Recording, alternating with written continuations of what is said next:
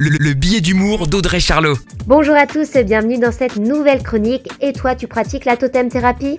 Encore un nouveau mot, une nouvelle expression ou plutôt une nouvelle méthode pour mieux se connecter à soi et à ses émotions? Et vu qu'il n'y a que ça de bon à faire, se connecter à soi, et qu'on a le droit de le faire, alors allons-y à fond. Depuis ton enfance, tu as un animal qui te fascine ou qui te fait rêver. Le tigre, le serpent, le chat ou encore le cheval. Et si vous n'avez pas d'idée, fermez juste les yeux et évadez-vous.